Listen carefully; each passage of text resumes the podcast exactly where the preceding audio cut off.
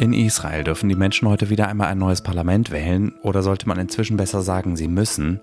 Das ist unser erstes Thema gleich hier bei Was jetzt, dem Nachrichtenpodcast von Zeit Online. Und wo wir ohnehin schon mal ziemlich weit weg sind, reisen wir doch gleich noch weiter in zwei große und interessante Länder, über die wir hier in Deutschland nur sehr wenig wissen. Herzlich willkommen an Bord. Es ist Dienstag, der 1. November. Mein Name ist Moses Fendel, aber nennen Sie mich ruhig Captain. Bevor wir starten, gibt es aber erstmal noch eine Runde Nachrichten.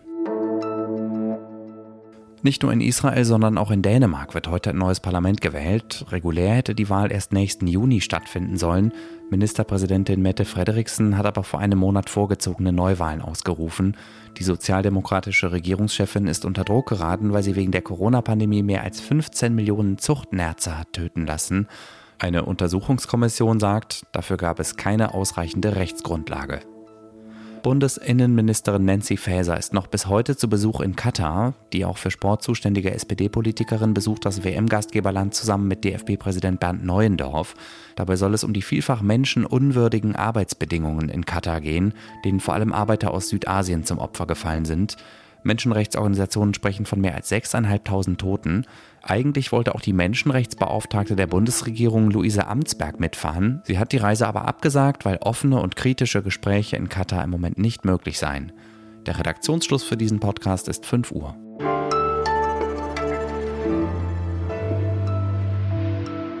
Israel steckt in einer innenpolitischen Dauerkrise. Das merkt man am deutlichsten daran, dass dort heute zum fünften Mal innerhalb von weniger als vier Jahren ein neues Parlament gewählt wird.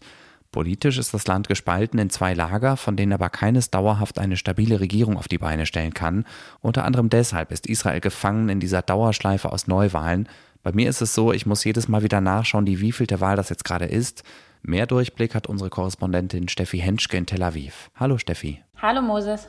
Wie erleben die Menschen im Land diese politische Dauerkrise? Sind die irgendwie wahlmüde oder politikverdrossen? Ja, also wahlmüde sind die Menschen schon. Also ich glaube, niemand freut sich darüber, immer wieder wählen zu können. Politikverdrossen würde ich nicht sagen. Wir hatten ja jetzt äh, vier Wahlen in den letzten dreieinhalb Jahren und da war die Wahlbeteiligung immer überraschend hoch und auch konstant hoch. Bei den äh, jüdischen Israelis im Schnitt so bei 70 bis 80 Prozent. Auch bei den arabischen Israelis zeichnet sich eine überraschend hohe Wahlbeteiligung ab. Da hatte man lange befürchtet, dass sie diese Wahl nicht irgendwie ernst nehmen würde, nicht sich beteiligen würde. Da heißt es jetzt auch, dass bis zu 70 Prozent wählen wollen. Ja, und ansonsten ist der Wahltag hier immer ein lustiger Tag. Das ist nämlich ein Feiertag in Israel und man wünscht sich dann auch so wie an anderen nationalen Feiertagen Chag Sameach, also schönen Feiertag. Die meisten Leute haben frei und heute zum Beispiel findet bei einem Club in Tel Aviv eine Wahltagsparty statt, um so ein bisschen Optimismus zu verbreiten. Und es geht ja auch mal wieder wirklich um was bei dieser Wahl. Über Benjamin Netanyahu und seine mögliche manche Menschen würden sagen, drohende Rückkehr ins Amt des Ministerpräsidenten hast du hier im Podcast ja erst am Sonntag gesprochen. So wie es aussieht, hat er ja die besten Chancen, die Wahl zu gewinnen und mit seiner Partei Likud zumindest die stärkste Fraktion in der Knesset, dem israelischen Parlament, zu stellen. Ob er dann auch eine Regierung bilden kann, das ist eine ganz andere Frage. Was wären denn die Alternativen zu einer rechten Regierung unter Bibi Netanyahu? Eine relativ wahrscheinliche Alternative ist, dass einfach alles so bleibt, wie es ist. Netanyahu ist zum ersten Mal seit 2009 nicht im Amt des Ministerpräsidenten. Das ist auch der Unterschied zu allen anderen vier Wahlen in diesen dreieinhalb Jahren davor. Im Moment ist es eben so, dass Yair Lapid als Ministerpräsident regiert und sofern Netanyahu keine Regierung zustande bekommt, er innerhalb der nächsten 90 Tage bleibt Pete erstmal weiterhin Ministerpräsident. Und wenn es, wie gesagt, über diese 90 Tage hinaus, da läuft eine Frist ab, zu keiner Regierungsbildung kommt, dann bleibt Lapid nochmal drei Monate äh, mindestens Ministerpräsident, bis wieder Wahlen, die sechsten werden das dann stattfinden. Wie könnte denn ein wirklicher Ausweg aus dieser Dauerkrise aussehen, beziehungsweise aus dieser Pattsituation zwischen den beiden Lagern? Viele sagen, na, einen richtigen Ausweg wird es erst geben, wenn Netanyahu nicht mehr antritt. Also man sagt ja, dass im Prinzip Israel in zwei Lager, diese zwei Lager eben pro oder anti-Netanyahu sind und nicht irgendwie anhand von politischen Konfliktlinien. Es gibt zum Beispiel rechte Parteien, die im Anti-Netanyahu-Lager sind. Der Likud, seine Partei, die einfach die traditionell stärkste Partei in der Knesset im Parlament ist, ist für viele andere nicht als Koalitionspartner äh, akzeptierbar, solange Netanyahu die anführt. Der ganz, ganz unwahrscheinliche Fall wäre, dass es wieder zu so einer Regierung kommt, wie wir sie schon hatten, also zu einem Anti-Bibi-Block. Aber ich glaube, darauf will sich auch gerade keiner festlegen. Ich kann mir vorstellen, dass manche HörerInnen nur noch müde abwinken, wenn sie von Wahlen in Israel hören. Warum ist es für uns wichtig, was in Israel politisch passiert? Es ist für uns aus zwei Gründen, glaube ich, wichtig. Zum einen ist äh, Deutschland aus israelischer Perspektive der zweitwichtigste Partner nach den USA. Das darf man, glaube ich, nicht vergessen. Und der zweite Punkt ist, hier wird in Israel gerade über die Zukunft der Demokratie wie in anderen Ländern auch wirklich zäh verhandelt. Also es sind zwar jetzt die fünften Wahlen in fast vier Jahren, aber bei jeder Wahl geht es eigentlich um alles. Es geht um die Frage, ob hier die liberale Demokratie, die einzige Demokratie im Nahen Osten erhalten bleibt. Und das sollte, glaube ich, uns, uns äh, alle weiterhin interessieren. Danke dir, Steffi. Ich danke dir.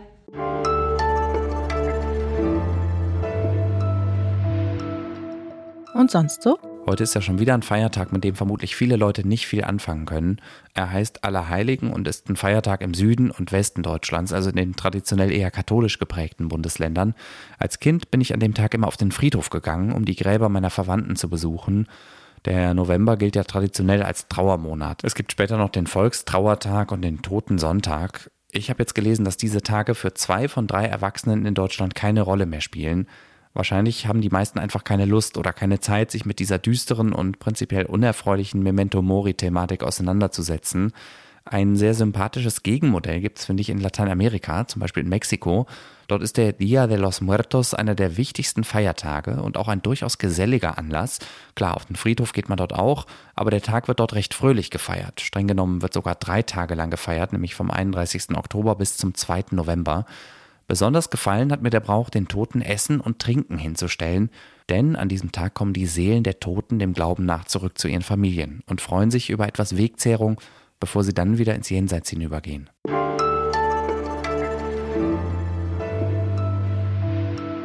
Von Kasachstan haben wahrscheinlich die wenigsten von uns eine konkrete Vorstellung. Ich war auch noch nie dort, obwohl es mich sehr reizen würde. Fast achtmal so groß wie Deutschland ist dieses zentralasiatische Land. Es ist aber nur sehr dünn besiedelt und es ist reich an Bodenschätzen wie Öl und Gas. Das wiederum hat Kasachstan gemeinsam mit seinem südlichen Nachbarn Usbekistan. Und mit dieser etwas plumpen, schulatlasmäßigen Anmoderation sind wir schon mitten im Thema. Bundesaußenministerin Annalena Baerbock besucht nämlich gerade genau diese beiden Länder und Alice Botha aus der Politikredaktion der Zeit begleitet die Ministerin auf ihrer Reise. Ich habe sie erreicht in der usbekischen Hauptstadt Taschkent, kurz nachdem sie von Kasachstan aus dorthin geflogen ist. Hallo Alice. Warum denn ausgerechnet Kasachstan und Usbekistan? Was will Baerbock dort? Ja, Kasachstan und Usbekistan sind recht wichtige Handelspartner für Deutschland. Mir war zum Beispiel nicht klar, wie äh, populär die deutsche Sprache in Usbekistan ist und wie viele Arbeitskräfte aus Usbekistan nach Deutschland gehen. Und äh, Baerbock ist aber vor allem hier, um zu signalisieren, wir wissen um die schwierige Lage, in die euch äh, der russische Angriffskrieg auf die Ukraine gebracht hat. Wir versuchen auszuloten, äh, wie man die ähm, allzu starke Abhängigkeit von Russland vielleicht auch ein Stück weit abschwächen kann. Und man versucht sich hier sie eben als, als Partner anzubieten, als Geschäftspartner ohne müde zu werden, zu betonen, dass Menschenrechte und Demokratie auch wichtig seien. Welche Rolle können die beiden Länder denn spielen als Partner für die deutsche oder europäische Energieversorgung? Insbesondere Kasachstan spielt hier eine große Rolle. Also es ist ein, ein Land, das sehr reich ist an Rohstoffen, an Steinkohle, aber eben auch an Wasserstoff und Wind.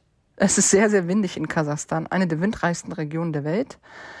Und man überlegt zum Beispiel, einen Windpark von der Größe Brandenburgs hier entstehen zu lassen. Dafür braucht es enorme Investitionen. Auch dafür wirbt sie hier und hofft eben im Bereich der erneuerbaren Energien viel äh, auf die Beine stellen zu können und eine Infrastruktur für Gas, Öl schaffen zu können, die von Russland unabhängig ist. Also man will vor allem in erster Linie sich aus der Abhängigkeit Russlands im Bereich der Energie herausretten.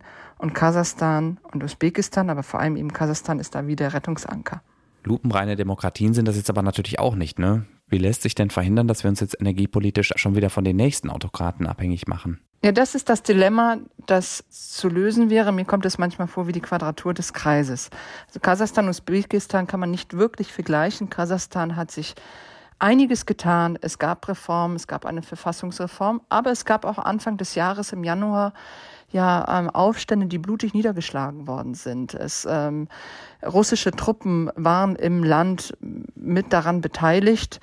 Und wie viele Menschen wirklich getötet worden sind, ist nicht klar. Die offiziellen Stellen geben es mit ungefähr 150 an, aber die eigentliche Zahl dürfte höher liegen und, und ich glaube, man zweifelt zu Recht daran, inwiefern ähm, diese blutige Episode der jüngsten Vergangenheit tatsächlich aufgearbeitet werden wird. In Usbekistan sieht die Lage noch einmal schlechter aus. Auch hier kleine zarte Öffnung, aber nichts, was so weitreichend ist, dass man davon sprechen könnte, Usbekistan befindet sich auf einem Pfad zur Rechtsstaatlichkeit und Demokratie. Es ist eine Diktatur und in der Tat ist die Frage, wie das zu der werteorientierten Außenpolitik passt.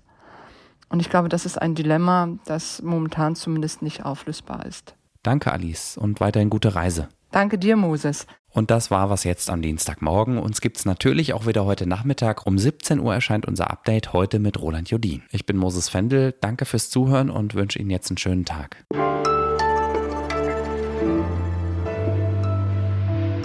Steffi, wie verbringst du denn den Wahltag heute? Äh, ich werde tatsächlich nicht frei haben. Ich werde natürlich arbeiten.